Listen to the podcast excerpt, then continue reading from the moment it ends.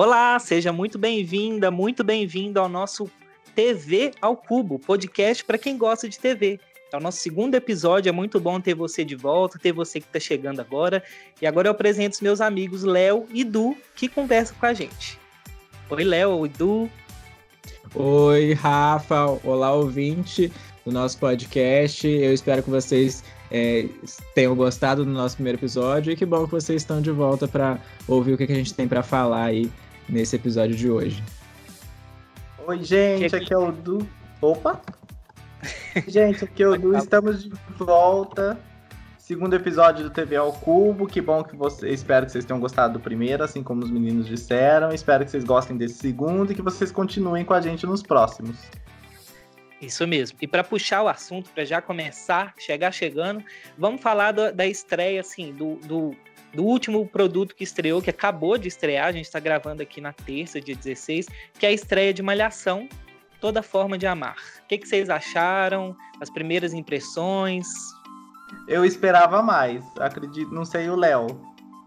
É, eu também esperava mais. Eu Claro que depois daquela bomba, né, que foi a temporada passada, a gente já ficou meio ressabiado, mas eu esperava alguma coisa bem grandiosa, pelo menos para um primeiro capítulo, né, para dar um, um, impacto e fazer essa diferenciação da temporada anterior para uma, uma transição legal, mas mas o que, que vocês acharam pobre não, é, assim, não, o, o, o texto, o, a gente comentou em off aqui, pessoal. O texto a gente achou muito didático, muito tati-bitati, muito assim explicativo, sabe? Um, é, uma pessoa... explicativo. Ah, tal, tal pessoa é fofoqueira.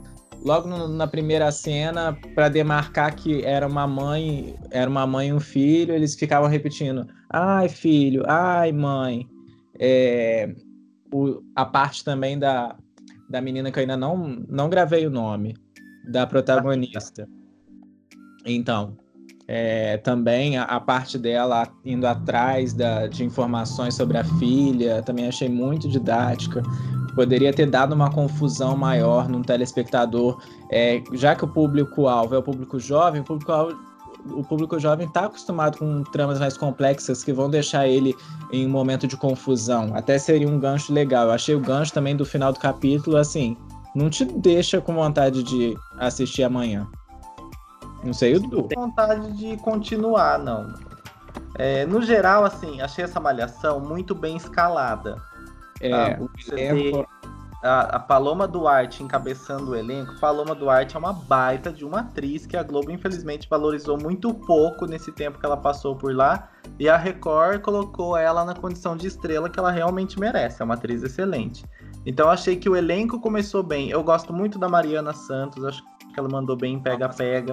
O Henry hum. Castelli tá naquela zona de conforto, aquele personagem boa praça, mostrando o físico, um baita físico, diga-se de passagem. Mas assim, eu acho que, que o elenco tá muito bom. E o autor tem o domínio da malhação, né? O Emanuel Jacobina já passou por ali várias vezes. Mas assim, não sei, eu achei que ele começou meio reticente e começou um pouquinho meio que copiando ali, vamos dizer assim, viva a diferença.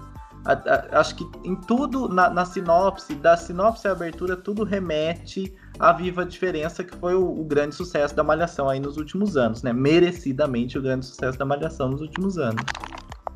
Inclusive, é, acabou é, de ganhar a... prêmio, né? Exato, acabou de ganhar um M.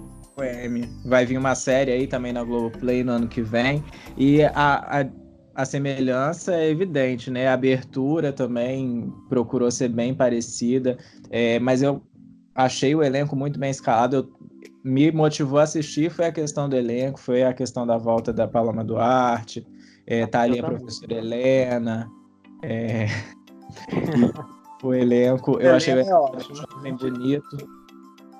Agora, Du, você criticou a temporada passada, faz um apanhado rapidão pra gente, o que que tinha de tão ruim na Vidas Brasileiras que foi a última, só pra gente não passar batida, assim, por que que ela foi mal sucedida? Olha, tinha tudo de tão de ruim. Gente, é impressionante como essa temporada foi assim, um comparando com Viva a Diferença, foi uma queda, gente, absurda. sabe? Eu acho é, que o didatismo que eles procuraram abordar os Isso. temas, né? Colocando a, a professora como detentora do saber, que ela ia ensinar os alunos a viver, a, a, a enfrentar as dificuldades, não é uma. Um, centralizou muito. Eu acho que o maior, uma, a maior deficiência foi ter centralizado as discussões ali na, em torno da escola. Não era como Viva a Diferença, que cada, cada família, cada, cada personagem lidava de um jeito com, com os seus problemas, e eram problemas totalmente de, de, de, é, é, distantes e diferentes. Eu acho que a proposta já foi equivocada desde o início, porque essa história de ai, cada aluno terá destaque a cada 15 dias. Acontece que a cada 15 dias eles renovavam ali a trama e esqueciam completamente da trama anterior. Então a personagem que sofria de bulimia numa semana, na outra não aparecia se tratando, não aparecia num psicólogo, não aparecia cuidando do problema de forma alguma, porque a história estava toda centralizada numa pessoa. Aí a quinzena se fechava num, num capítulo enrolavam 14 capítulos, aí chegava no último, eles fechavam aquele negócio correndo, às vezes com um desfecho muito. uma bobagemzinha, uma coisa muito à toa. É, uma repetição constante de tramas. A, a Patrícia Kogut até deu um zero para isso, é, dizendo que a novela teve muito sequestro, e realmente teve bastante. Teve sequestro até que a vítima bateu no sequestrador com um galão de água vazio e o cara desmaiou. Gente, É absurdo isso pra mim. É, é cena de Chapolin, entendeu? Não cola numa malhação, pelo amor de Deus. E além disso do sequestro, essa última fase com a Fernanda Paes Leme de diretora carrasca, jogando contra a professora, era todo dia essa mulher tentando forjar uma fake news. A, a, essa professora, a Gabriela, que é a Camila Morgado, foi acusada de assédio 500 mil vezes nessa reta final. Eu não aguentava mais aquilo. Você via claramente que o produto estava esgotadíssimo e não tinha para onde ir. Elas não é. tinham uma solução. Entendi.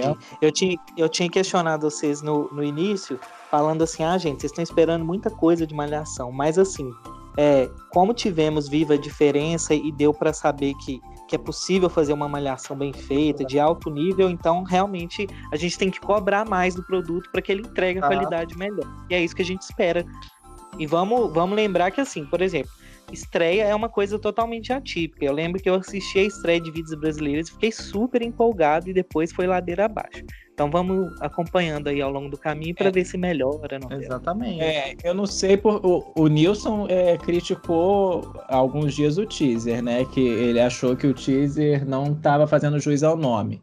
Então vamos ver se a novela vai fazer juiz ao nome. Né? Isso, ah, posso destacar um, um ponto da, de toda forma de amor que eu amei. A ah, Isa e o Milton Nascimento na abertura. Ai, Nossa. lindo. A Gente, gravação ficou linda. Porque aquele põe fé que já é, põe fé que já é do Arnaldo Antunes, aquilo me irritava profundamente. Ele pôs tanta fé que a malhação não foi pra frente. Impressionante. É, agora vai, não foi. Agora, Mas agora é hora de falar de outra. É.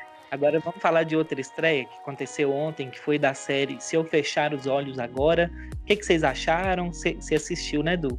Ah, bonitinho, assim, achei um bom produto. Primeiro, primeiro ponto positivo: uma minissérie de época ambientada em 1961 com cara de minissérie de época. Porque essa coisa que a Globo faz em Verão 90, por exemplo, de você pegar um elemento dos anos 90 e trazer para, né, dar uma reciclada ali, aquilo, jogar um objeto de cena mais antigo no meio do cenário e achar que aquilo é época, isso não existe, gente. Então eu adorei isso, porque é, uma, é o retrato fiel das roupas ao penteado dos anos 60. Achei maravilhoso. É, a, a, o Seu Fechar os Olhos Agora é baseado num livro do, do Ednei Silvestre, que é um jornalista com anos de Globo, hoje ele é da equipe do Globo Repórter. Ah, o texto é do Ricardo Linhares, que é um autor eu acho que todo mundo sempre ataca o Ricardo Linhares tanto, mas ele escreve tão bem, sabe? Eu, eu sempre me envolvo muito nas novelas, nas, nas séries, minisséries dele. E o elenco é muito bom, tem Murilo Benício, tem Débora Falabella e tal, e a história gira em torno de um crime misterioso, o assassinato da Anitta. Ela é encontrada por duas crianças ali no, no, num rio, é, com, com sinais de violência e tudo mais essas duas crianças se tornam suspeitas no primeiro momento, assim, eu achei até pesado, né? Dois atores menores de idade numa Numa eu também cena... fiquei pensando nisso. Como que. Tem uma É. parte que eles falam do bordel lá, como Isso, que. eles estão numa cena de interrogatório e, e eles são é, o tempo todo ali questionados se eles não abusaram daquela moça, né? Porque eles estão naquela fase de pré-adolescente, meio, meio louco por mulher, assim. Então, eles são questionados o tempo todo a respeito disso. Mostra uma moral muito antiga, muito retrógrada, onde o respiro ali é, no- na questão da mulher, né? Do, do feminismo, eu acho que é a, a, a Mariana Ximenes, que ainda ontem não teve uma participação muito grande. Eu achei um bom produto. Assim, mas você tem que ver prestando atenção. Na hora eu desliguei o celular, desliguei a internet, fiquei focado ali, porque a, a, a, a, a minissérie é cheia de fios soltos, sabe? Você tem que ir construindo a história, amarrando a história. Então é um produto que você Ah, precisa estar Eu focado. Eu acho que é uma, uma coisa assim, bem feita e tal. Só não gostei muito do ritmo. Achei muito lento e tal. Apesar, assim, apesar da edição ser. Eu achei a edição rápida, dinâmica, mas eu senti uma temporalidade diferente, sabe? Parece que as coisas não, não caminhavam, enfim. Não me Então, fisgou muito. mais lento. é. reconheço a qualidade, mas aqui eu tô falando de uma questão de gosto. Não me Uhum. pegou, mas eu quero insistir para ver no que, que vai dar.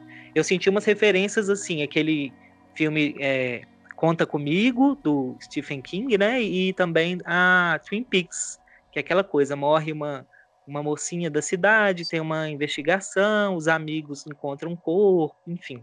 Por isso que, É, mas que talvez aqui, não tenha tanto. Se Oi? for mesmo, se tiver mesmo a referência a Twin Peaks, você vai, se, se a série for assim, você vai perceber que na verdade o crime é, não vai fazer diferença nenhuma. O que vai fazer diferença é a vida das pessoas que estão ali em torno. Por isso que você deve Sim. ter É, exatamente. Então vamos esse, esse- esperar. É. E Essa continuando na, na esteira aí de estreias, vamos falar, já passou um pouquinho, mas vamos deixar nossos ouvintes a par de Órfãos da Terra, nova novela da Seis. O que, que vocês acharam? Léo, falar. Não, pode falar, do. É, assim, eu, eu tenho um certo rancinho, não sei se a palavra é essa, de Duca, Rashid e Thelma Guedes. Porque eu acho que elas escrevem sempre a mesma novela com um tempero diferente. Sabe aquela coisa, Glória Pérez? A mocinha vai fugir porque ela quer casar e o cara não quer que ela case. Eu tenho a impressão que elas fazem a mesma coisa, sempre ali tapeando um pouco no, no cenário, no contexto e tal.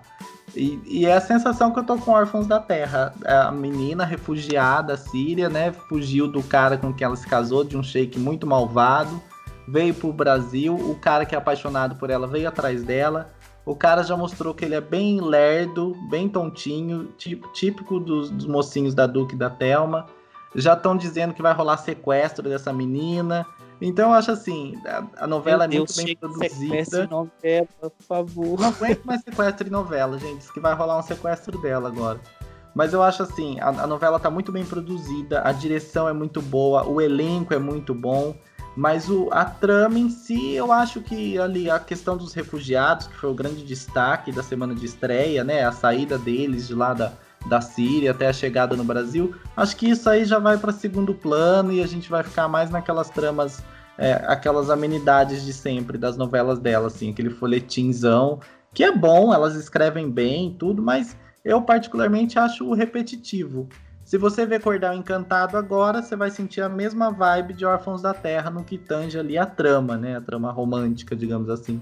Mas muda o cenário, muda o contexto e tal, e dá uma, uma enfeitada. Não acho que seja uma novela pro horário das nove, não, como muita gente andou dizendo. Pra mim tá ali muito bem a seis, tá bem colocada. Entendi. Eu, assim, eu assisti, eu gostei muito, e se acontecer isso mesmo que você falou, de ficar em segundo plano a questão dos refugiados, eu, eu vou ficar bem triste, porque eu acho que é o mote, para mim, pelo menos, foi o mote principal da novela, que me puxou, Uhum. assim, e que eu acho que só isso dá uma novela. A gente está falando de história de pessoas que não podem ficar no lugar delas, tem que fugir. Isso, isso assim, é um drama que é drama maior que isso, Total. né?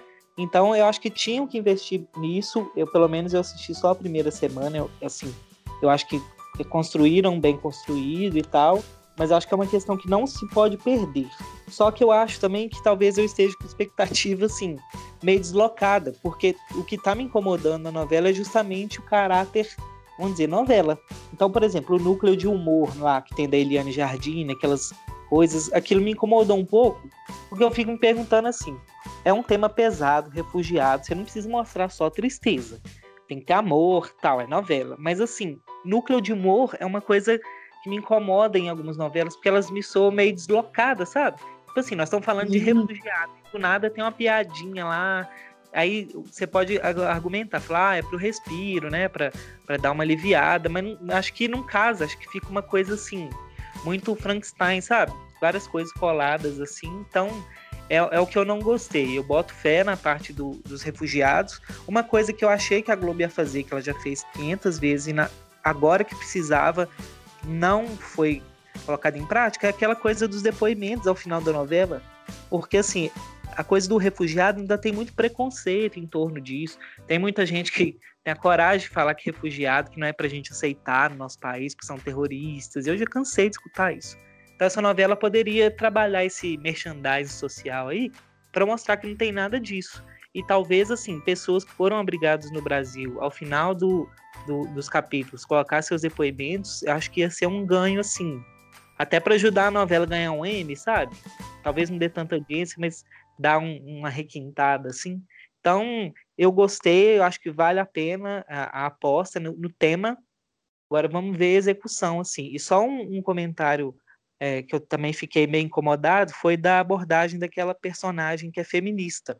Eu não vi os desdobramentos disso ainda, mas as primeiras cenas foram bem aquele estereótipo. Feminista que arranca a roupa, mostra o peito, é, no protesto, e aí... Meio exacerbado, é, né, assim. É, e aquela coisa exagerada e meio caricata. Então isso me incomodou, assim, bastante. Eu quero acompanhar especialmente. Então acho que Órfãos da Terra vai ser essa novela, assim, que eu vou querer ver é, atentamente, com cuidado, para entender como que, que esses assuntos tão complexos estão sendo executados e mostrados. É, eu, eu achei essa, essa ideia sua de trazer pessoas para trazer de volta essa coisa de depoimento bem legal e bem necessária para trazer um ar de verdade também a, a Exato, trama. Exato. Me incomoda eles... isso. Você está falando é... de um tempo que está acontecendo, está na ordem do dia, mas aí vira é. uma novelinha e não pode ficar só nisso. É. E eles trouxeram para um. Agora eu não lembro o nome da, da ação, acho que é rap da, da Globo. É, que eles trouxeram pessoas para contar o que, que era ser apátrida é, para universitário é, no lançamento dessa novela. Então, eles poderiam usar essas pessoas que serviram também de objeto de pesquisa para a construção do, dessa, dessa narrativa, para eles poderem é, trazer verdade e trazer é, uma, uma alerta e uma consciência a, a, aos brasileiros que muitas vezes hostilizam quem, quem é de fora, né? Exatamente. A Globo hoje em dia ela contextualiza um pouco, assim, em matérias no Fantástico, por exemplo, teve matéria a respeito de refugiado e tal. Mas nesses momentos eu sinto um pouquinho de falta do, do video show, gente, aproveitando aqui o embalo porque eu acho que talvez no video show a gente pudesse ter alguma pegada nesse sentido, sabe? Não sei, trazer as autoras para falar a respeito é, do tema. É, eu sinto falta é, disso. Do... Oi? Da, da pesquisa, de quem, de com quem que eles conversaram, o que, que eles buscaram para poder. Aquela coisa dos workshops que eles cobriam é. e tal. É, eu sinto falta disso também em Verão 90. Eu falei isso hoje com uma amiga minha, assim, porque tem referências ali na novela que o público no geral não pega e que talvez fosse interessante você discutir.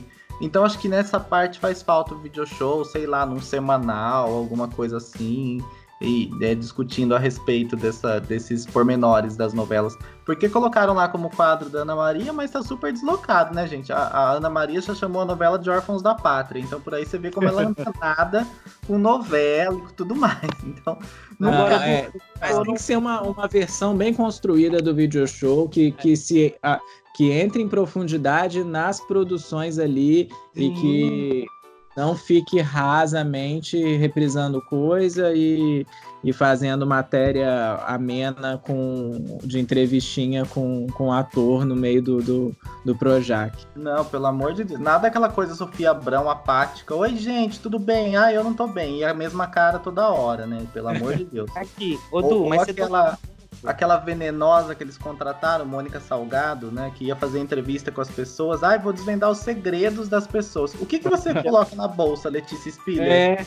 Gente, dane-se o que ela coloca na bolsa. É, saudades nenhuma, video show. Mas aqui, o Du tocou esse video ponto... show aí, não. O Du tocou num, num, ponto que eu achei, eu não tinha pensado, mas acho que faz sentido.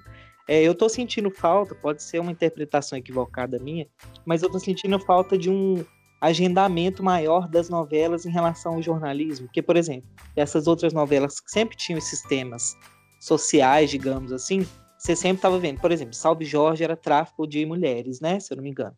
E aí tinha muita matéria no Fantástico sobre isso, tinha toda uma preparação ali da audiência para entrar no tema e depois aquilo ia se mantendo. Agora, eu não vi nesses dois casos mesmo que você falou, assim, um, um, investimento em falar da década de 90 e relacionar com o verão 90 e também da questão dos refugiados. Deve ter tido alguma matéria no Fantástico antes, tal, mas assim, acho que podia é, esquentar isso mais, sabe? É, Ser uma coisa mais. Nem muito longe, né? Salve Jorge foi em 2012, mas há dois anos atrás, com a Força do Querer, levaram os transexuais no Fantástico por conta da questão da Ivana, né? Da Força do Querer. E foi muito bacana, foi uma série da Renata Ciribelli, super bem construída e tal. Acho que às vezes falta isso um pouquinho na Globo, essa conversa entre o jornalismo, o entretenimento e tal e, e, esse papel do video show aí que não, não foi não está sendo cumprido na, nas redes sociais, na internet, nem na, nos outros programas. Agora eu arrisco a dizer que, que, talvez não tenha tido isso ainda, porque não são novela da no, das nove, né? Então assim não é o principal produto da casa. Então, enfim, mas são suposições e a gente ficar nisso. É, a próxima novela das nove pode. A Ana Maria pode levar a Juliana Paz para fazer bolo, né? Porque ela vai ser boleira, então. Vai ser boleira. rola. Lembrei de Jack Joy. Gente, mas vocês duvidam que ela vai aqui na novela, ela não vai aparecer na Ana Maria Braga? Eu tenho certeza. Arrisco. Ah, não, pode apostar. É. Ou ah, vai na Fátima. Isso, exatamente. Fátima não, Deus pai. Agora, só para comentar bem en passant, o programa da Maísa, que é a principal aposta nossa aqui desde o primeiro episódio, é... eu tô gostando e tal, mas eu queria só destacar algumas coisas que precisam ser melhoradas. Primeiro, aqueles sketches tenebrosos que não chegam a lugar nenhum, tem propósito nenhum. É. é, não sei o que vocês acharam, mas eu nunca ri e a história não, não, não tem propósito. Não faz graça, não faz rir, não... enfim. É, é e aquela coisa. roteiro aí, né? É. E outra coisa é aquela coisa de Joaquim Pô. Foi só eu que achei aquilo insuportável. eu não entendi eu acho aquilo. O bom de Maísa é Maísa no palco, gente. É, eu, eu acho que aquilo é para passar tempo e, e, tipo, tirar um pouco ali o foco do, do, do estúdio, do entrevistado, para não cansar a entrevista. Até ser uma, uma Mas é, é, muito arrastado, muito chato. Eu, eu compreendo que talvez seja pela audiência mais criança e tal, mas assim, é. aquilo é um é, artista. Os personagens, né? Os personagens de super-heróis, enfim. Eu acho que pode, pode atrair uma, um público que a gente não compreende, mas é meio arrastado. É chato. É arrastadinho. Tentando que a gente falou de Órfãos da Terra, tem uma, uma curiosidade aí, que eu acho que é a primeira novela em que a Globo chama alguém que tá na Netflix, que tá em evidência na Netflix, né? E que até vai voltar pra Netflix agora, que é a Emanuele Araújo. Ela tá em Órfãos da Terra e ela vai fazer a segunda temporada de Samantha. Eu não vi nem a primeira, gente, preciso confessar. Todo mundo viu, acho que só eu não vi. Gente, eu vi Mas duas. É mais dentro do que eu aí a respeito de da.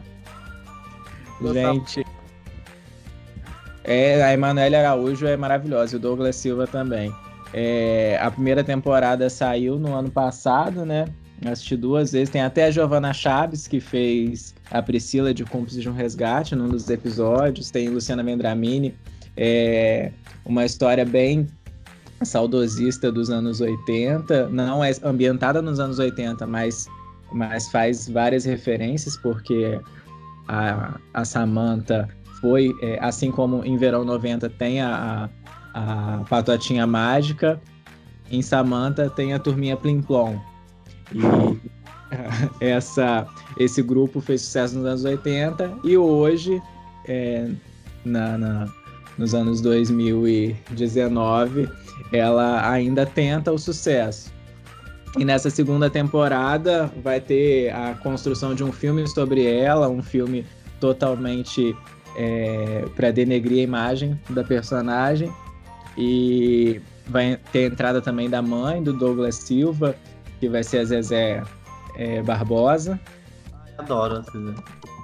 E tá prometendo essa segunda temporada que estreia agora no dia 19. E é legal esse investimento da Netflix em produções brasileiras, principalmente na, do gênero de comédia, que a gente não vê muito, além da Globo investir, né?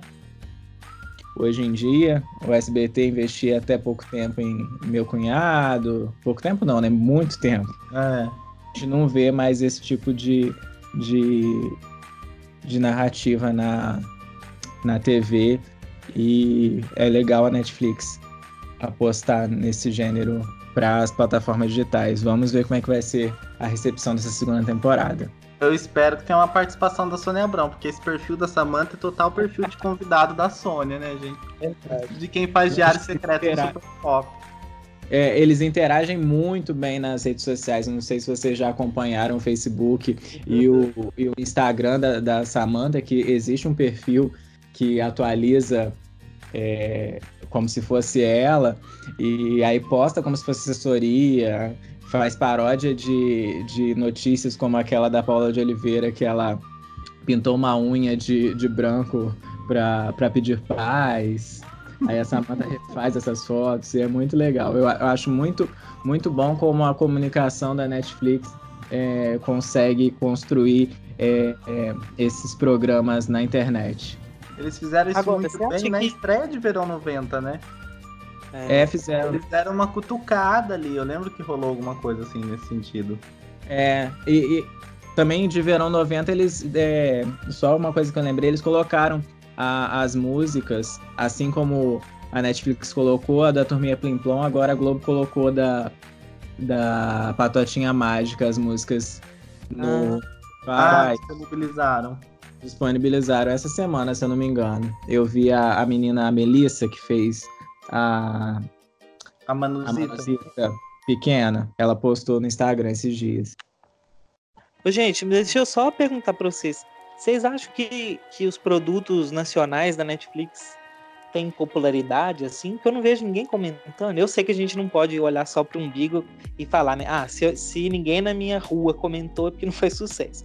Mas assim, eu não sei se, se, se alcançou popularidade algum. A gente teve ah, 3%, Samantha.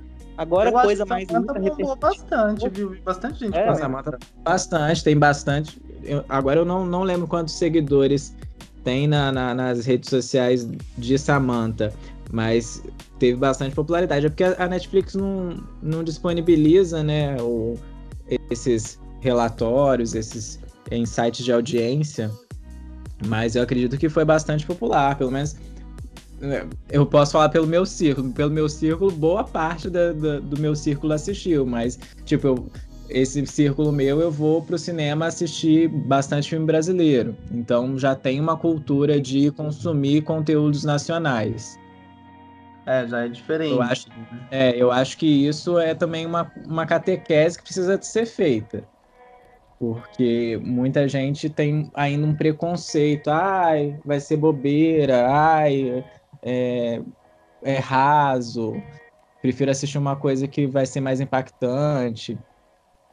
E a gente tem várias, várias obras brasileiras que são de extrema qualidade hoje em dia. Entendi. É, vamos tentar ver repercussão dessa segunda temporada.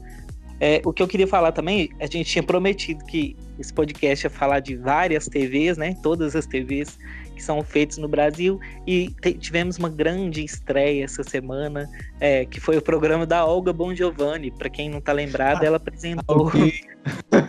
Okay. grande é, estreia, eu acho ótimo. Grande estreia. É, mas vai, tem que falar. Eu gosto desses pormenores também, coisa que ninguém tá falando, a gente tem que claro, falar. É.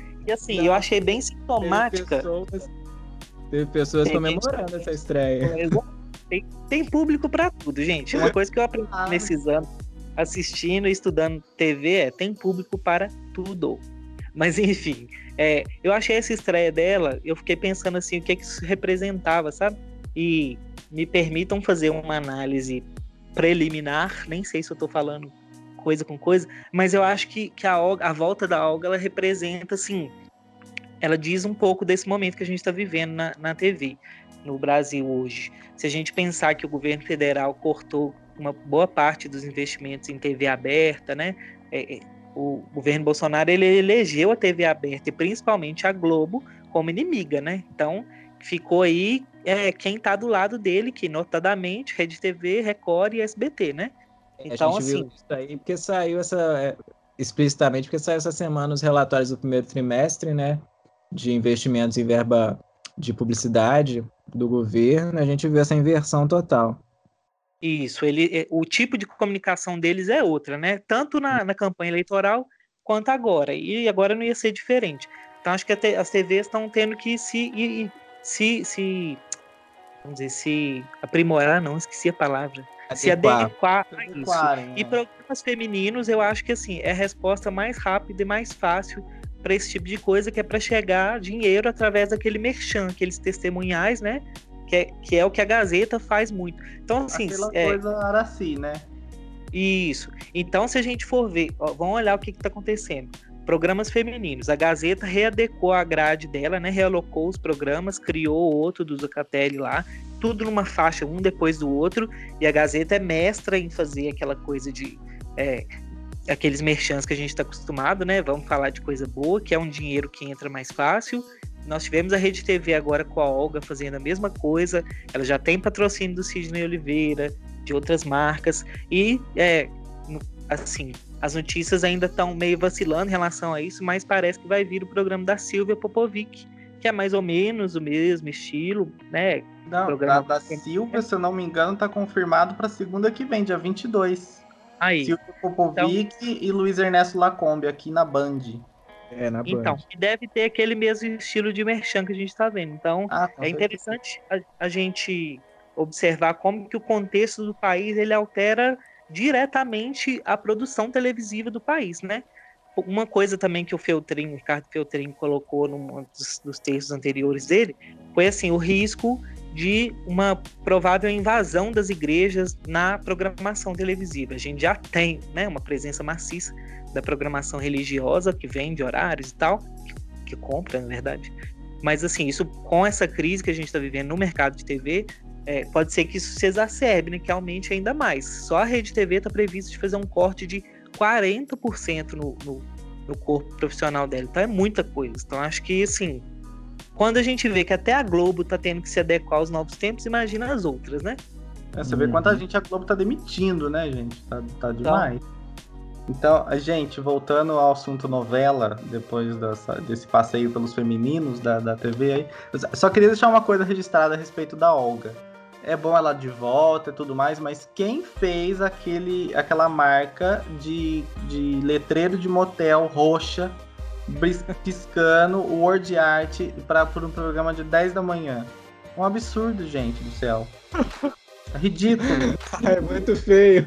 Ai, Não. agora que você falou, eu tô, eu tô vendo. Já é um letreiro de, de motel aquilo. A gente teve de Eu acho que quem tá falando deve conhecer muito, né? Pra fazer essa referência.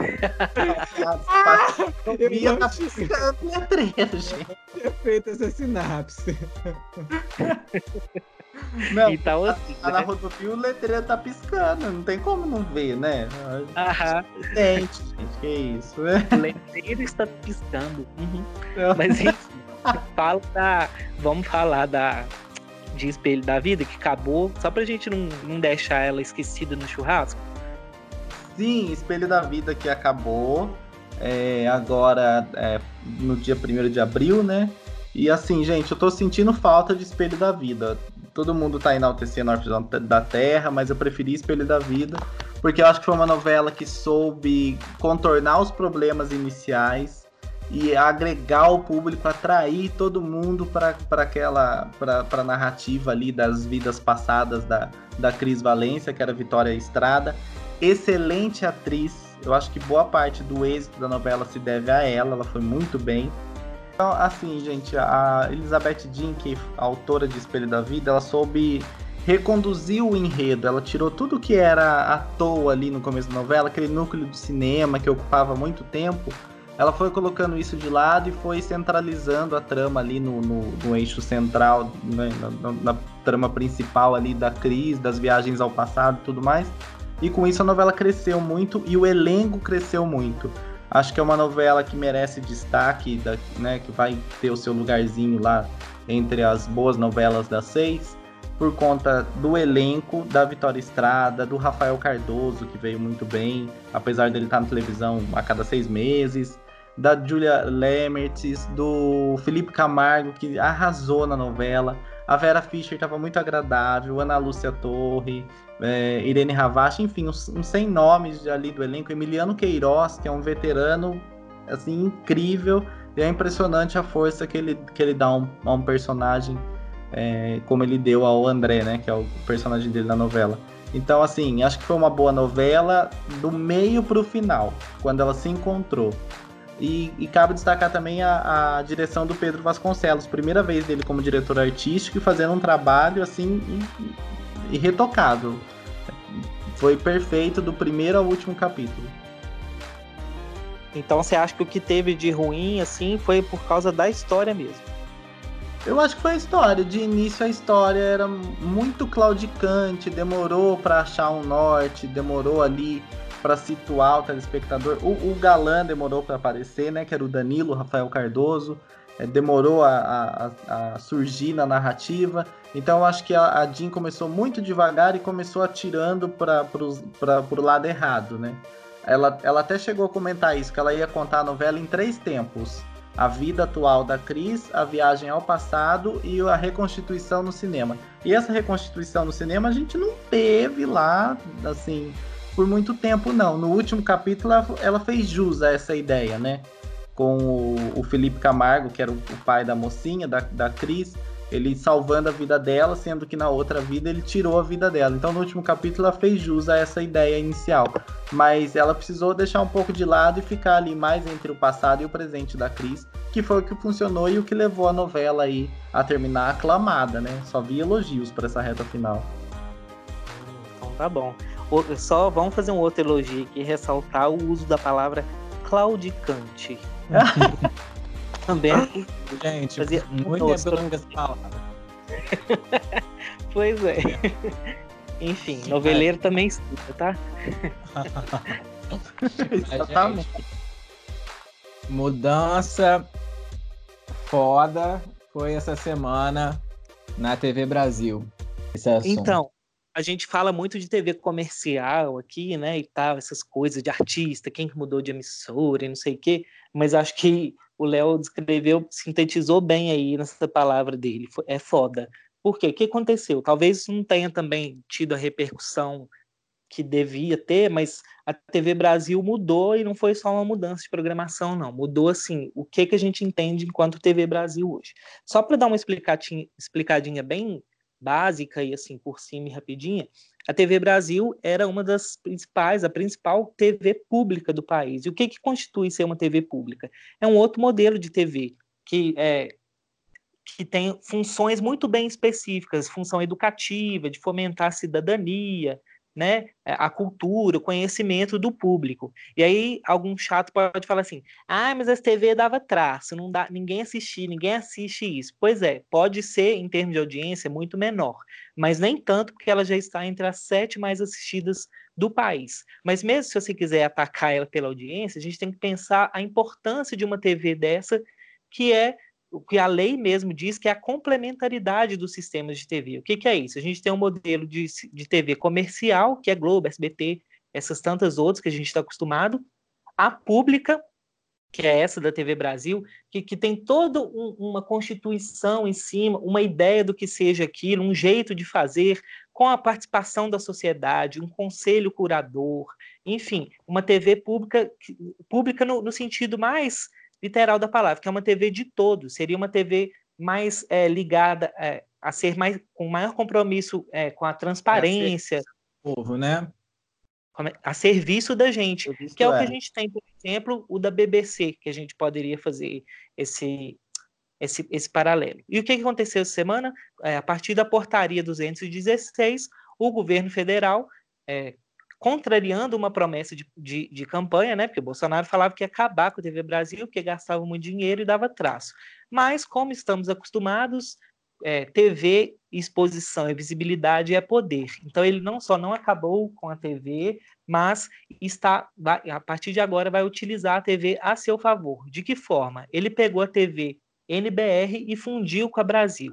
A NBR, para quem talvez não acompanhe muito bem, era uma TV estatal, governamental, ou seja, ela servia unicamente para divulgar as ações do governo, para falar o que acontecia no, no âmbito do governo federal.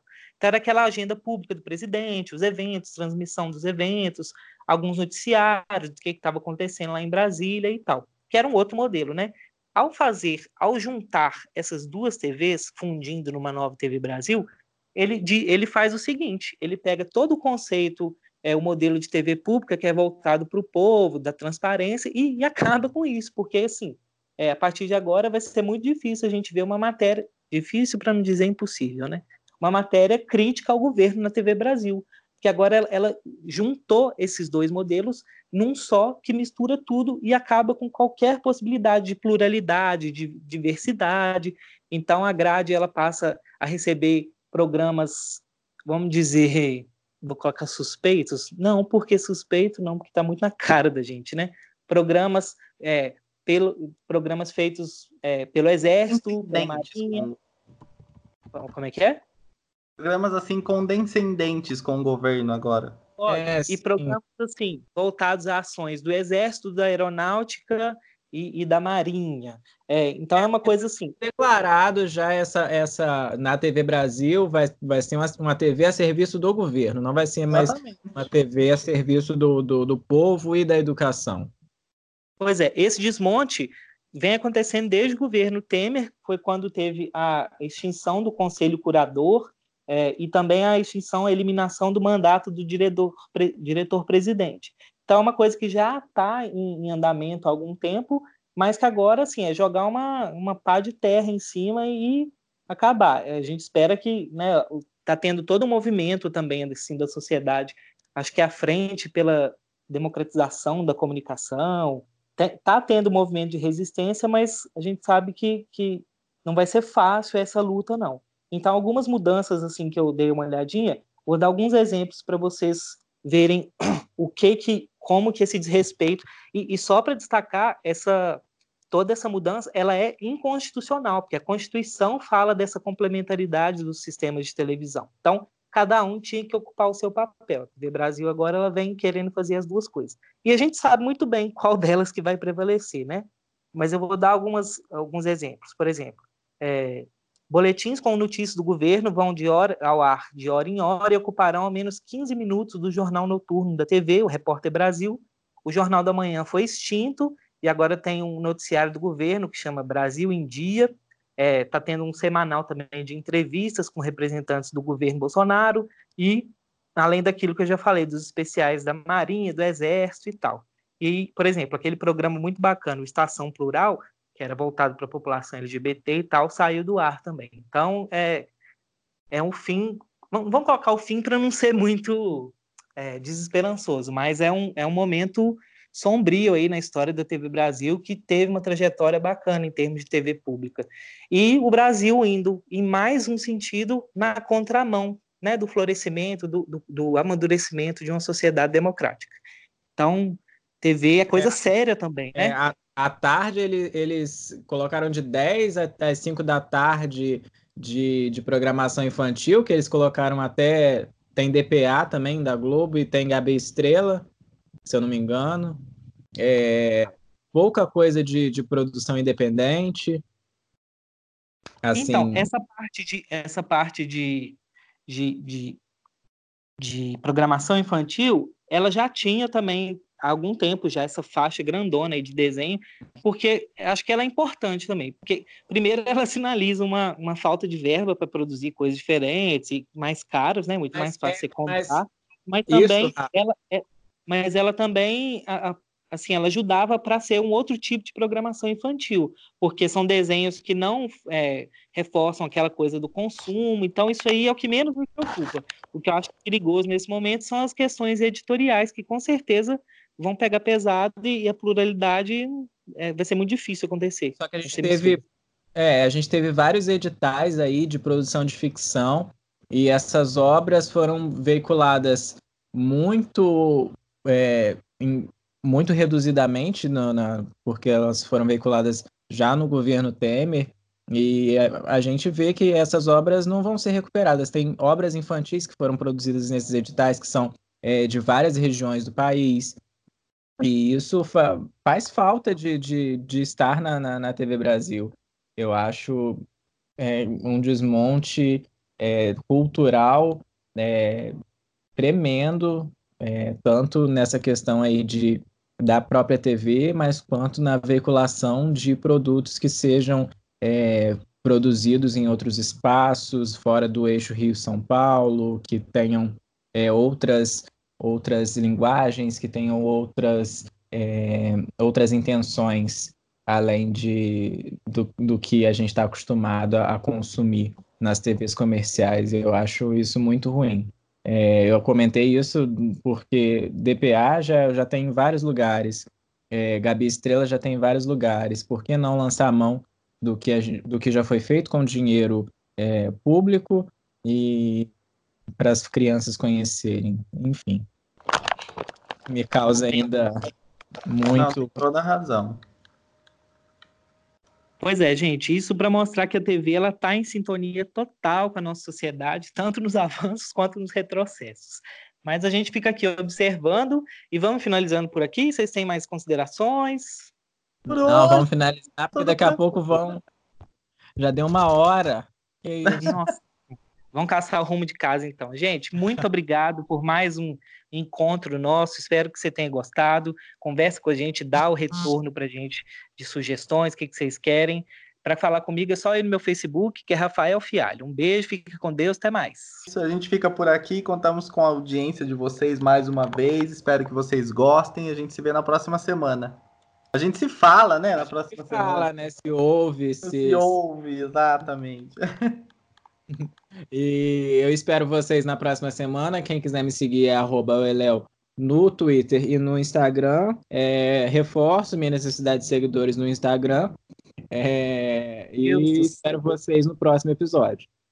Gente, a pessoa pedindo tchau, seguidores. É muito Big Brother esse menino. ah, e só para fechar com uma informação importantíssima. Segundo minha apuração, que eu nem sei se está certa, os nomes dos sapos do Bom Dia e Companhia ficaram como Sol e Lua. Enfim, você não podia dormir sem essa, né? Um abraço, tchau. Gente, Deus me livre desse sapo desse Bom Dia e Companhia.